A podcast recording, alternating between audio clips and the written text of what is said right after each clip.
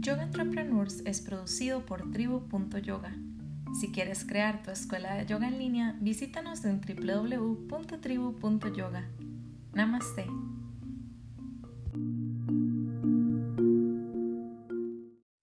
Bienvenidas y bienvenidos a Yoga Entrepreneurs.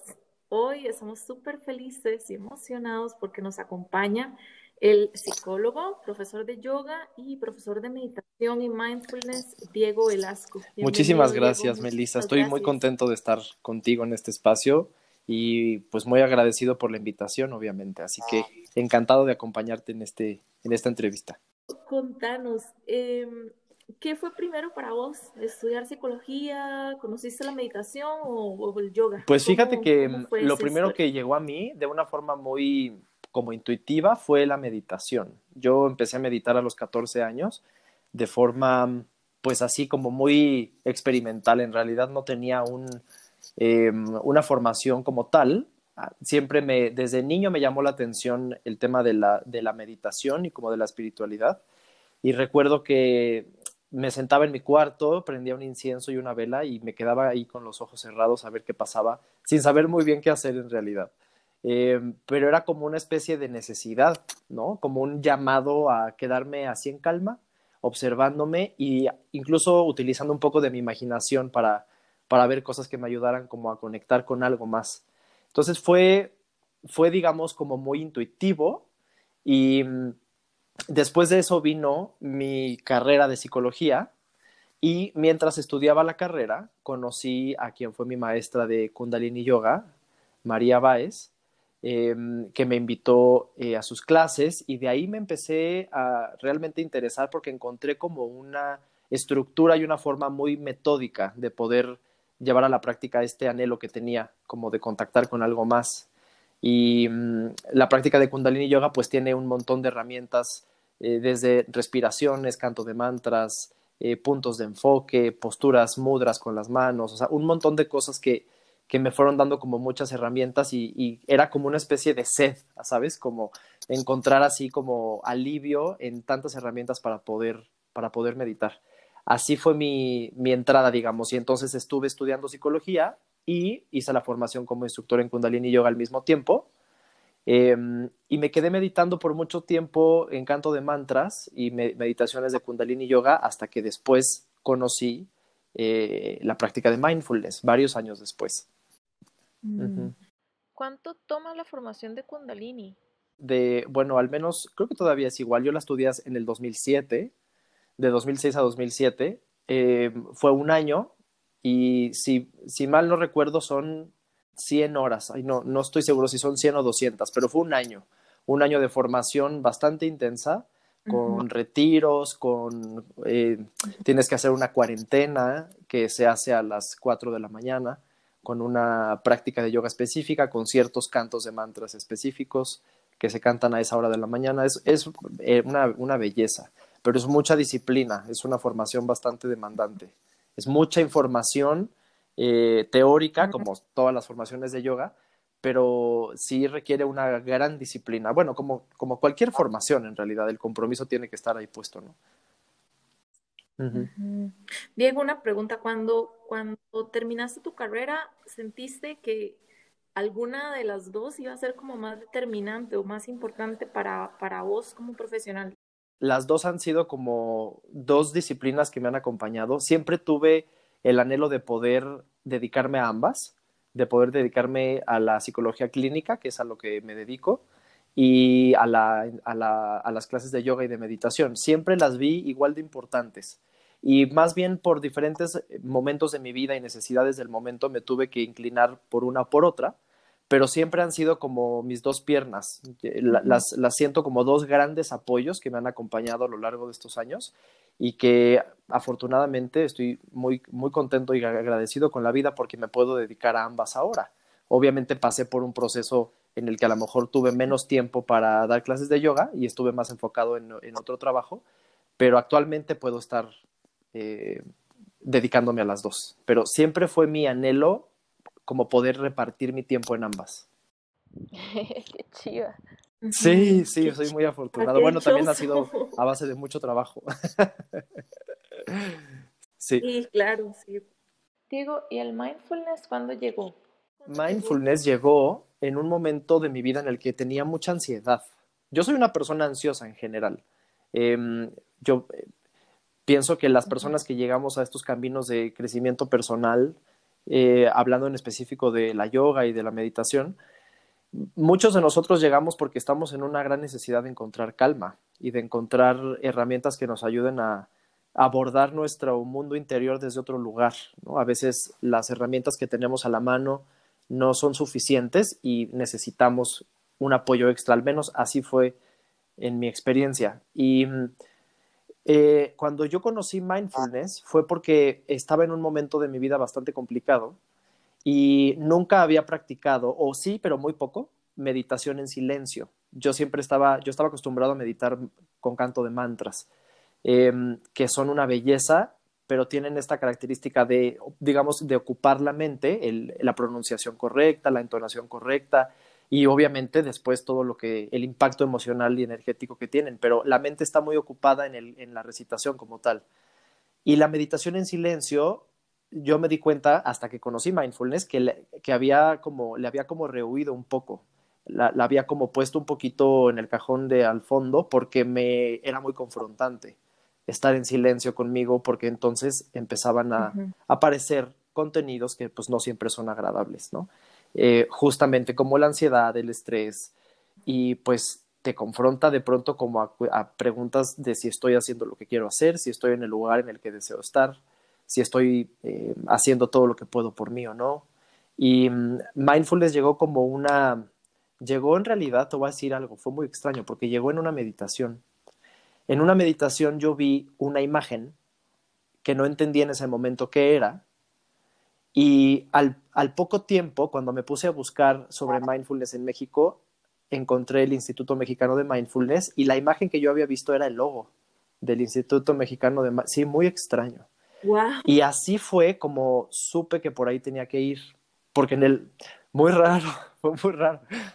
Sí, sí, fue muy extraño. Y en realidad no sabía en lo que me estaba metiendo, porque si hubiera sabido el camino em, al que me iba a llevar la práctica de mindfulness, a lo mejor hubiera decidido no entrar, pero, pero le hice caso a esta intuición y, y a esta interpretación que hice de lo que vi y dije, bueno, pues me voy a ir por aquí, siento que ese es el camino y así fue. Entonces eso fue en 2016 y a partir de entonces es la práctica que ahora se ha convertido en mi práctica personal. También hago canto de mantras, por supuesto, pero eh, ahora tiene como una mayor presencia en mi vida la práctica de, de meditación, mindfulness y también de compasión, que es como la otra rama, digamos, del mindfulness. ¿Qué diferencia hay entre meditación, la palabra así, desnuda, por así decirlo, y mindfulness? Una muy buena pregunta. Bueno, en realidad, mindfulness es un tipo de meditación. O sea, cuando hablamos de meditación, casi que habría que hablar de meditaciones, porque hay diferentes tradiciones, diferentes escuelas. Em, está la meditación budista, la meditación que tiene que ver con la tradición védica, el canto de mantras, meditación trascendental. Hay muchos, digamos, muchos caminos eh, y la meditación como punto eh, eh, en común, lo que, al menos la, la, meditación tradicional, lo que trabaja mucho es la atención, la capacidad de concentración y la, el despertar a voluntad cualidades positivas del ser. Em, la meditación como tal podría ser como un término paraguas que abarca varios varias formas de acercarse y mindfulness es un tipo de meditación, es una forma que se, de meditación que se acerca a el fortalecimiento de la atención plena. De hecho, mindfulness viene del budismo.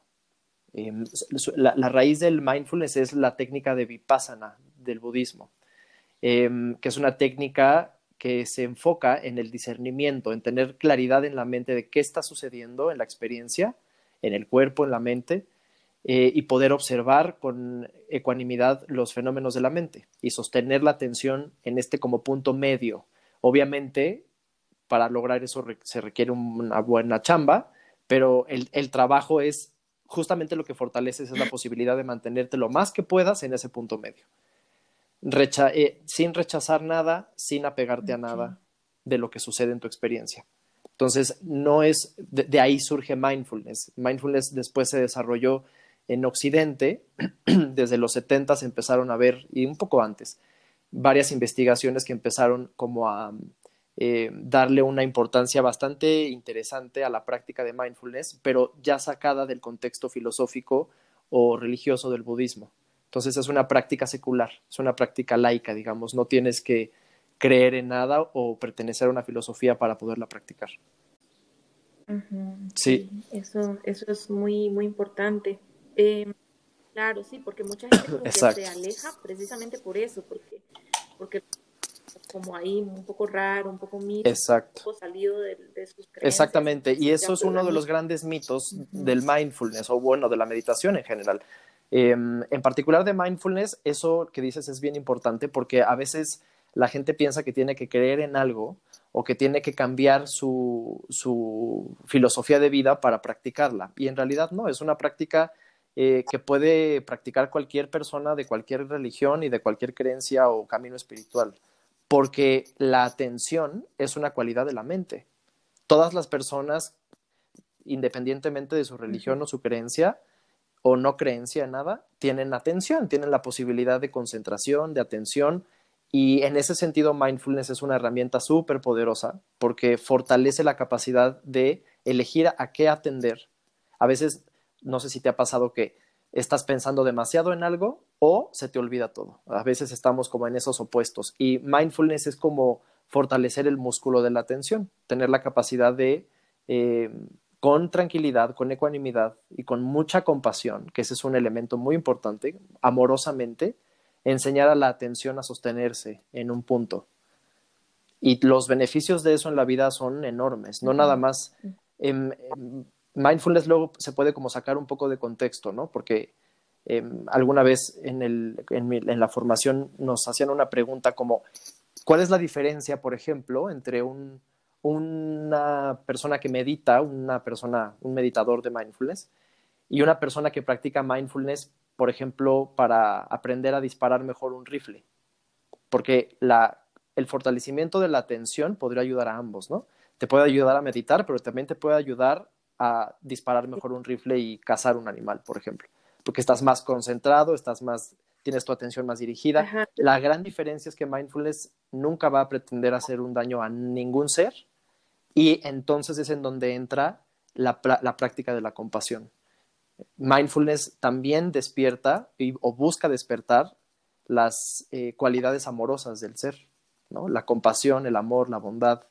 Y esa, ese ingrediente hace la, hace la gran diferencia entre no sacar a mindfulness de contexto o, por ejemplo, de pronto las empresas utilizan mindfulness para que sus empleados sean muy productivos y nunca se cansen y se concentren el triple y produzcan más.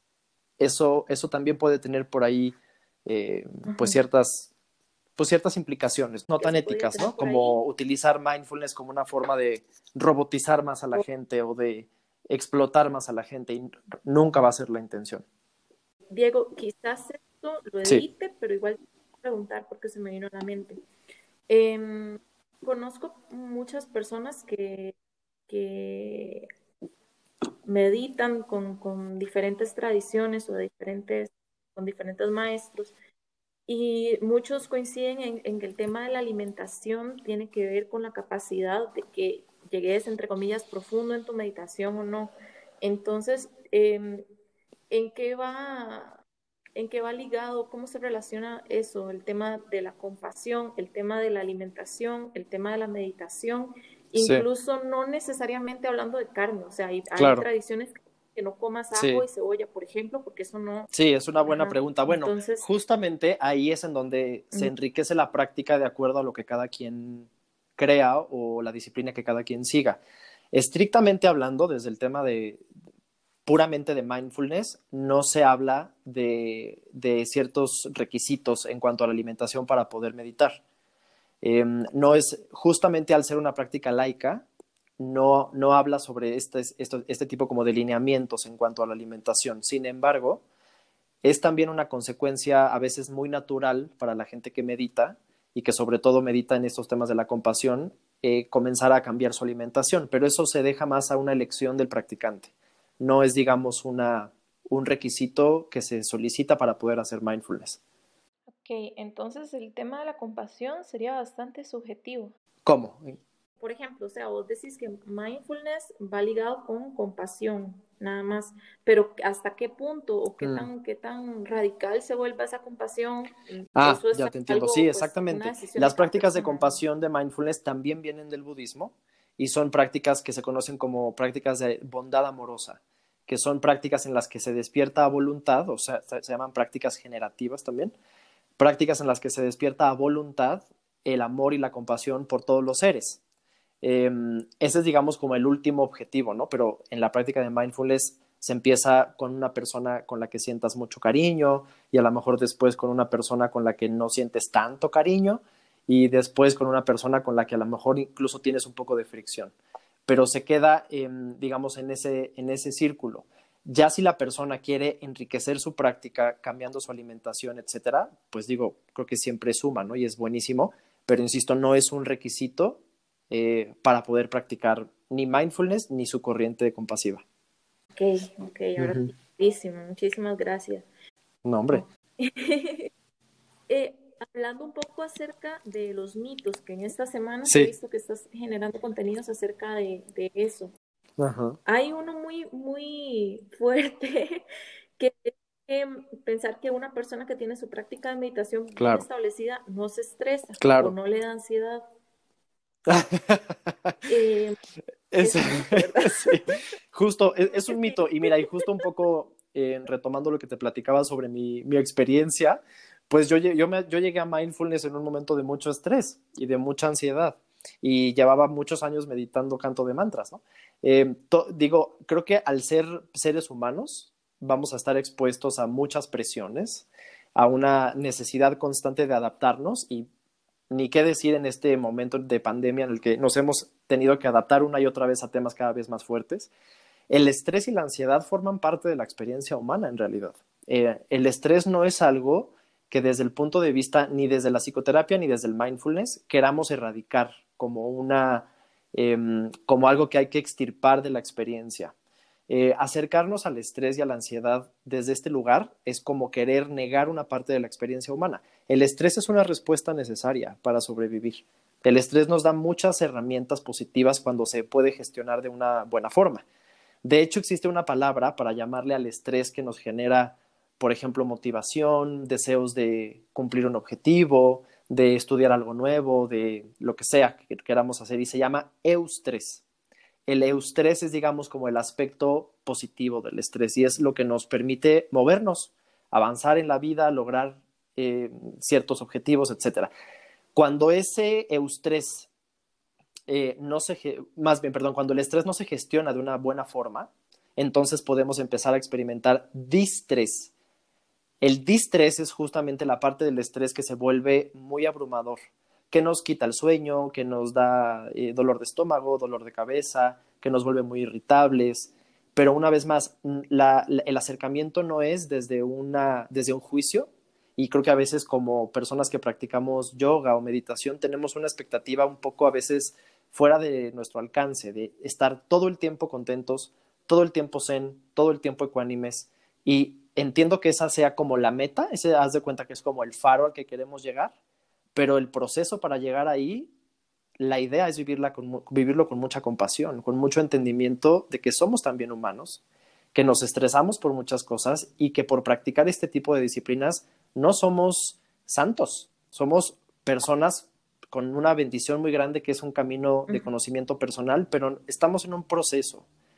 Y llevar ese entendimiento a nuestra práctica creo que puede ser muy justo, muy compasivo para atravesarlo desde un buen lugar porque si no de pronto puede convertirse algo, eh, en algo muy demandante, ¿no? Y nos convertimos como en policías emocionales y estamos viendo, ya me sentí estresado, ya me enojé y no debería, voy a practicar otras cinco horas para que se me quite el enojo.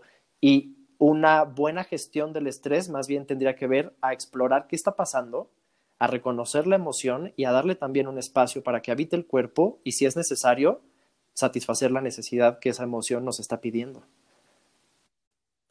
ok, esto con respecto a la, a la, gestión de esas emociones, te quería contar eh, una experiencia mía y, te la cuento porque me parece que quizá muchos profesores y, bueno, en general como webpreneurs que están escuchando esta entrevista les puede pasar algo similar.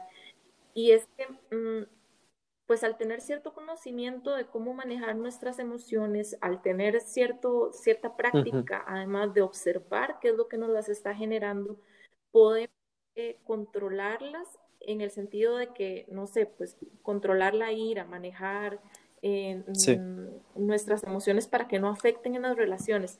Pero al fin y al cabo se nos terminan saliendo por otro lado. Te contaba el otro día que tengo un insomnio casi desde que empezó la pandemia.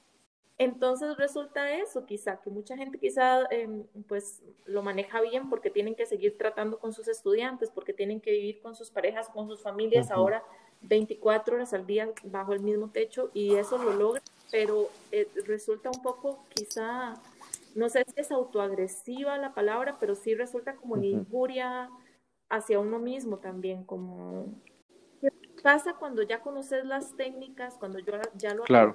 pero pues así. sí, bueno, es una, es una buena pregunta y ahí habría que ver a veces eh, como la experiencia de cada persona, porque a veces em, la forma en la que manifestamos el estrés o las cosas que nos estresan, que se le llaman estresores, pues también son muy subjetivas, ¿no? Eh, hay a quien puede estresarle un tema muy particular y para otra persona es algo completamente irrelevante. A lo mejor hay quien puede manejar muy bien el tema de estar con su familia las 24 horas, pero a lo mejor si es un entorno un poco hostil, se vuelve un estresor bastante fuerte. Entonces, a veces dependiendo el caso, es la, como la estrategia que hay que seguir. Pero de forma general, así como hablando generalmente, em, casi todos casi todos, somos educados em, pensando que las emociones son como una especie de obstáculo o como de un estorbo en el camino. Incluso eh, sabemos que hay ciertas emociones que se vuelven obstáculos en la práctica de yoga o de meditación y que como practicantes intentamos como hacer algo con ellas, ¿no? O tratar de tener más dicha y más gozo y menos orgullo o menos envidia o menos odio. Em, esta clasificación nos ayuda como a tener una vez más como una orientación de hacia dónde queremos ir, pero lo que hacemos con las emociones a veces es, ahí es en donde entra como el, punto clave. Em, desde mi lugar como psicoterapeuta y como practicante de mindfulness, puedo decirte que algo que funciona mucho en general es más bien acercarnos hacia la emoción. Las emociones tienen un tiempo de vida limitado. Eh, la emoción como tal, como por definición es una experiencia intensa en el cuerpo, es una respuesta fisiológica que tiene un tiempo de vida. Imagínate como, una, como si fuera una, una campana de Gauss. Empieza a surgir en el cuerpo, empieza a aumentar su intensidad, llegando como a un clímax en donde a lo mejor nos sentimos muy abrumados por un enojo, por ejemplo, o tristeza, pero esa emoción, si permitimos que esté en el cuerpo y le ponemos atención, atención plena, esa emoción empieza a bajar y empieza a terminar su existencia en el cuerpo. Y claro que podemos quedarnos con un sentimiento después de la emoción. Ah, me quedé triste o me quedé enojado después de esta experiencia. Pero justamente a lo que ayuda mindfulness es a dar ese espacio en el que la emoción puede ser abordada con mucha atención y con mucha compasión. En lugar de empezar a regañarnos o a sentirnos que estamos fallando porque somos yogis y tendríamos que estar en un estado Em, de ánimo de dicha todo el tiempo, más bien lo que hace mindfulness es como llevar esa compasión y esa atención plena para permitir a la emoción que, que esté en el cuerpo, que habite el cuerpo y a veces entender de dónde viene y a veces entender o darnos cuenta de que hay una necesidad que nos está pidiendo ser satisfecha. ¿Me explico? De hecho, es como una especie de alquimia, es como una especie de transformación de la emoción. En lugar de negarla o quitarla, le abres la puerta. John Kabat-Zinn, que es uno de los principales autores de mindfulness, dice tal cual ponerle el tapete de bienvenida a la emoción. Y no estamos educados a eso. Estamos educados a alejarnos, a evitar el estrés, a evitar el enojo, y lo hacemos de muchas formas, ¿no? Podemos tener conductas justo como comer, ver la tele, este, lo que sea, lo que se te ocurra, poner la atención en otra cosa que nos distraiga. La práctica de atención plena lo que hace es justo se llama exposición emocional, va hacia el otro lado, va hacia la emoción y te da la posibilidad de estar presente con ella. Mm, se me ocurre una pregunta, porque muchas veces esas emociones yo, yo las conocía como con el efecto Salandrus, no sé si no es ah. como una salpicot. Ajá. O sea, ¿te refieres a que se aumentan? O sea, como que eso, eh, pones la salpicot en el agua o el salandrus en el agua y un ratito va a hacer espuma y luego esa espuma va a bajar y luego ah, ahí sedimento otra vez en el, en el piso. Em, ¿Qué sucede cuando estas emociones, digamos, cuando ese, cuando ese efecto de, de, ola o así, ¿verdad? Como sube y baja, pero no estás en el lugar para, para, para decir, ok, necesito hacer mindfulness, me voy a ir a meter a mi cuarto a sentir claro, Claro. ¿Verdad? Porque muchas veces, pues estás, cuando esas emociones surgen es porque estás en medio de una situación con otras personas, es, es lo más sí. frecuente, supongo, ¿no? Sí, Sí, totalmente. Qué buena pregunta. Bueno, justo la, práctica de mindfulness, uno de los beneficios que tiene eh, es que nos da esta posibilidad, es como una especie de espacio entre reaccionar y responder.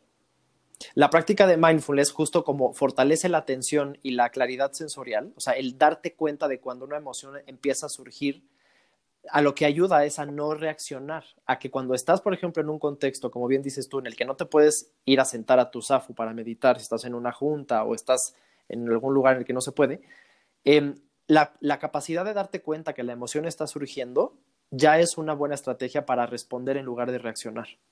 Y eso puede tomar varios caminos, desde comunicarlo de otra forma, pedir un tiempo y no hablar en ese momento y darte un espacio para hablarlo después, o si tienes que quedarte ahí, la práctica de la autocompasión justo sirve para hacerlo en el momento.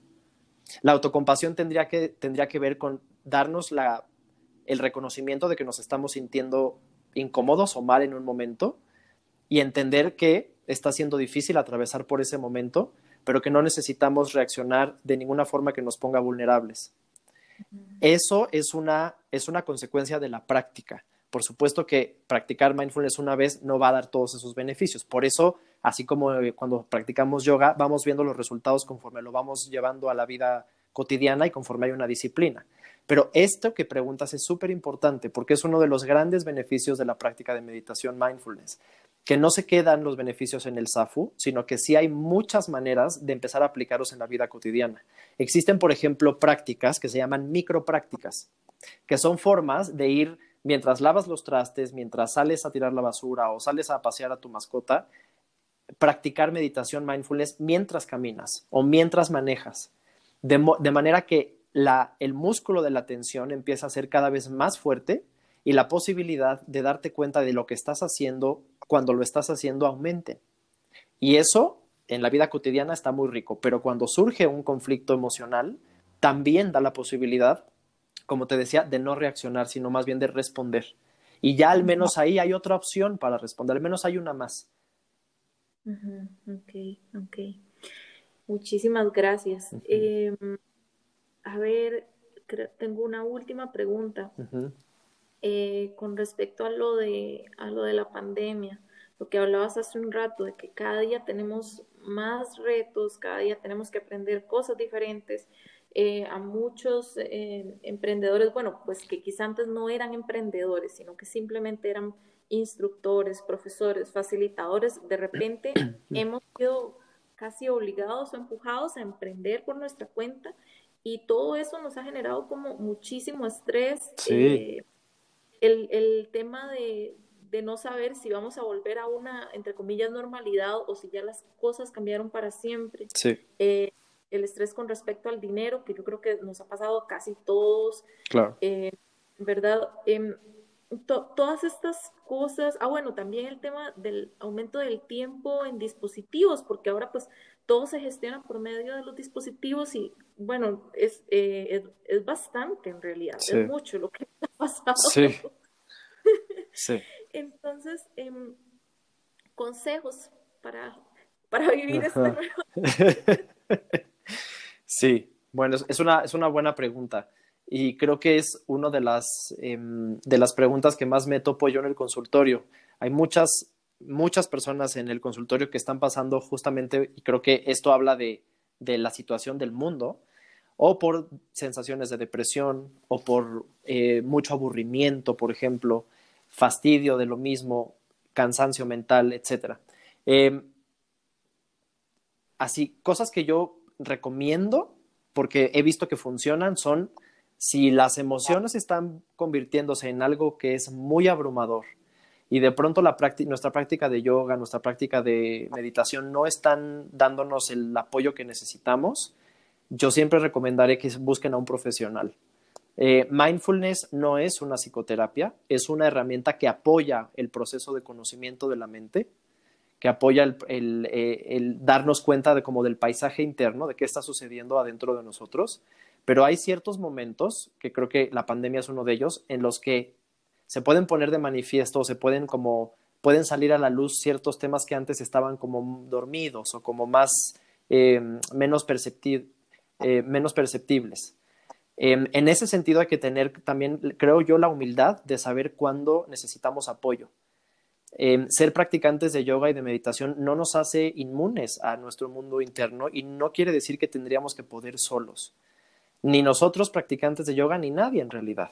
Y el, el proceso de una persona que decide ir a terapia es también bien interesante porque hay muchas percepciones de soy débil, no puedo solo, esto es para gente que no tiene habilidades emocionales y no, en realidad la psicoterapia es un proceso de acompañamiento que puede ser de una gran, gran ayuda y más en un momento en el que además estamos tan aislados. Entonces, mi primera recomendación sería, a partir de la autoobservación y de darnos cuenta cómo estamos, tener la capacidad de, dar, de, decidir si es momento de pedir un apoyo profesional.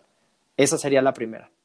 Em, la segunda obviamente, si se puede, apegarnos a una disciplina de yoga y de meditación que nos dé otro contacto y otra experiencia física y mental, em, cuidar nuestra alimentación y sobre todo observar las, estas conductas que te decía que son conductas de evitación. ¿Qué es lo que hacemos cuando nos estresamos? Y para eso tenemos que otra vez tener autoobservación.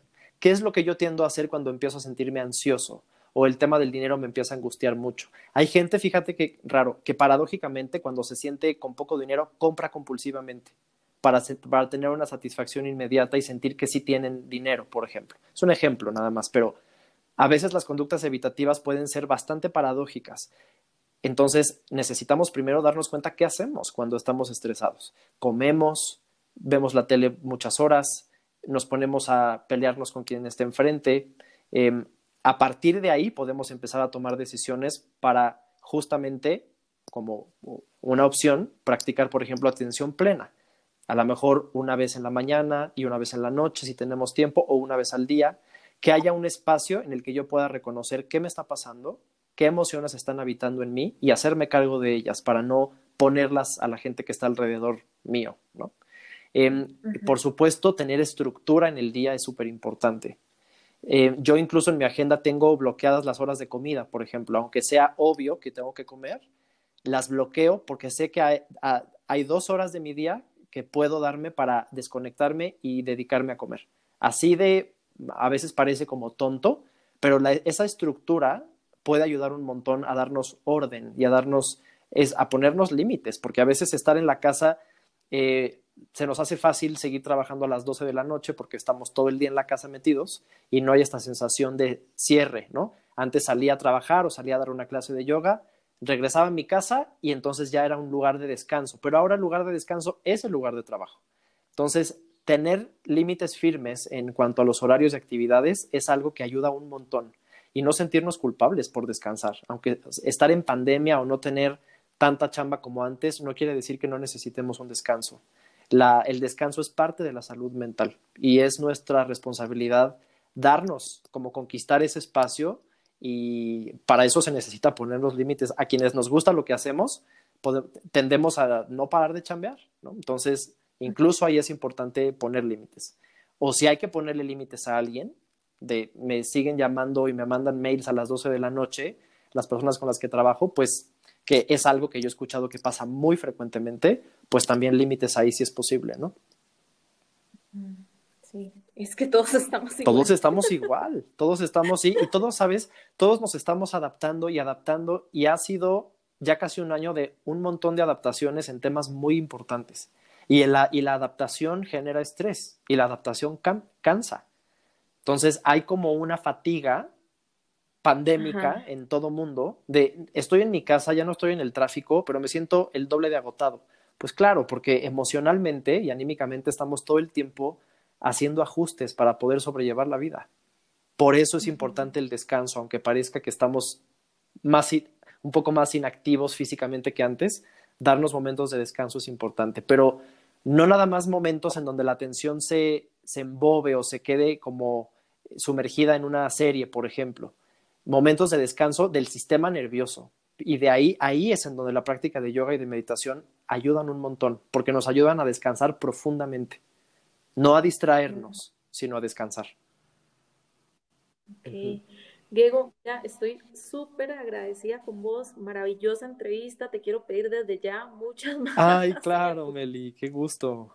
Y te quería preguntar eh, por tu curso, que ah, estás comenzando a promocionar un curso que va a ser en línea, contanos todo. Ay, claro que sí, gracias. Eh, el 18 de marzo vamos a empezar la segunda generación de un taller de mindfulness, que se llama Mindfulness Atención Plena para la Vida es un taller que, tiene duración de seis meses. Em, vamos a estar todos los jueves de 8 de la noche a 9 de la noche, es una hora, conectados vía Zoom.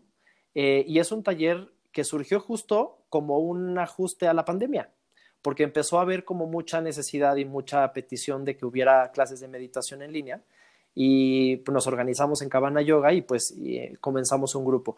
Este taller fue creándose eh, conforme empezamos a dar las clases en esta primera generación y se armó un taller de seis meses en el que se revisa teoría y práctica, eh, pero de una forma muy fácil. O sea, hay teoría de forma muy concreta, pero es muy importante tener claridad en qué es mindfulness y qué no es, porque se puede confundir y se puede medio desvirtuar por ahí. Entonces es un taller eh, en el que vamos a explorar pues en realidad 24 formas diferentes de practicar atención plena y técnicas de compasión. Entonces vamos a estar viendo pues un montón de temas, desde lo más básico, no tienes que saber nada, lo más básico, cómo empezar a crear anclas en el cuerpo, zonas neutrales para meditar, justo cuando hay muchas emociones, a veces enfocar la respiración puede ser muy abrumador y puede ser más estresante.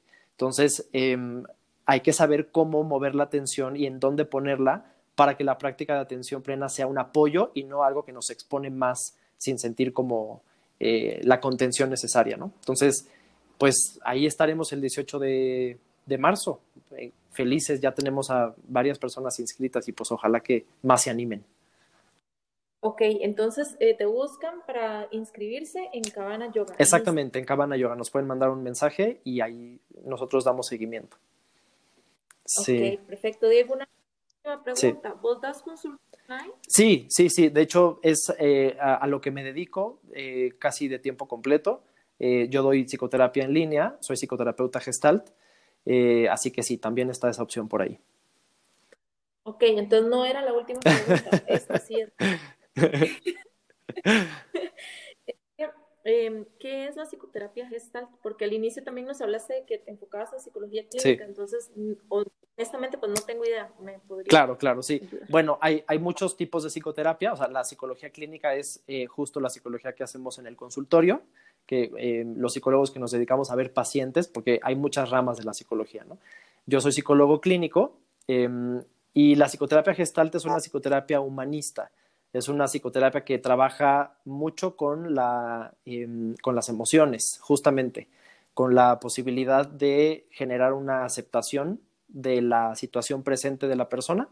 Eh, no es un espacio en el que la gente venga para que les cambiemos las tuercas y les peguemos el masking tape, porque esa, esa percepción es bastante agresiva. Es un espacio que tiene como objetivo que la gente se conozca cada vez más y que haya cada vez más aceptación de la situación en la que estamos. Entonces, em, es una psicoterapia humanista que se hace de frente, a diferencia del psicoanálisis que utiliza el diván o el psicoanálisis clásico.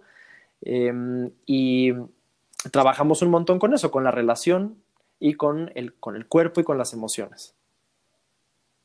Ok, perfecto. Muchísimas gracias. Entonces, para, para consulta online, ¿te contactan por? También puede ser por Cabana Yoga. Sí. Ok, perfecto.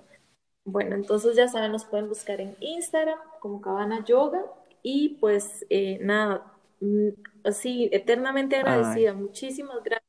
Nos iluminaste muchísimo con tu compañía y, mm. y, con tu charla. Muchas, muchas gracias. Al contrario, Melissa, gracias y felicidades por este espacio para eh, que genera tanto bienestar y que nos da voz a, personas que estamos, creo que todos interesados en, que haya más bienestar en la comunidad. Gracias a ti, que se te regrese todo el bien que haces. Ay, muchas gracias, Gracias por, gracias por el espacio. gracias.